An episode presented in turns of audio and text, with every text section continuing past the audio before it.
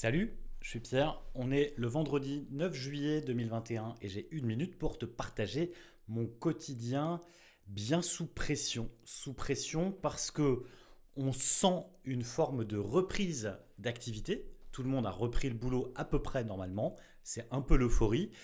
Mais en même temps, c'est aussi les vacances. Et donc tout le monde va essayer de boucler ses dossiers avant les vacances et va se mettre le reste de la population aussi sous pression.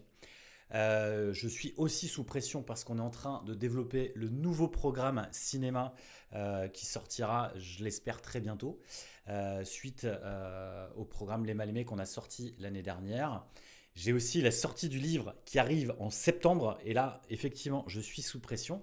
Et puis après, le reste de mon activité quotidienne, à savoir le coaching, l'accompagnement, les différents projets, la création de contenu, bref. Tout ça met sous pression. C'était bien, c'était à toi, salut.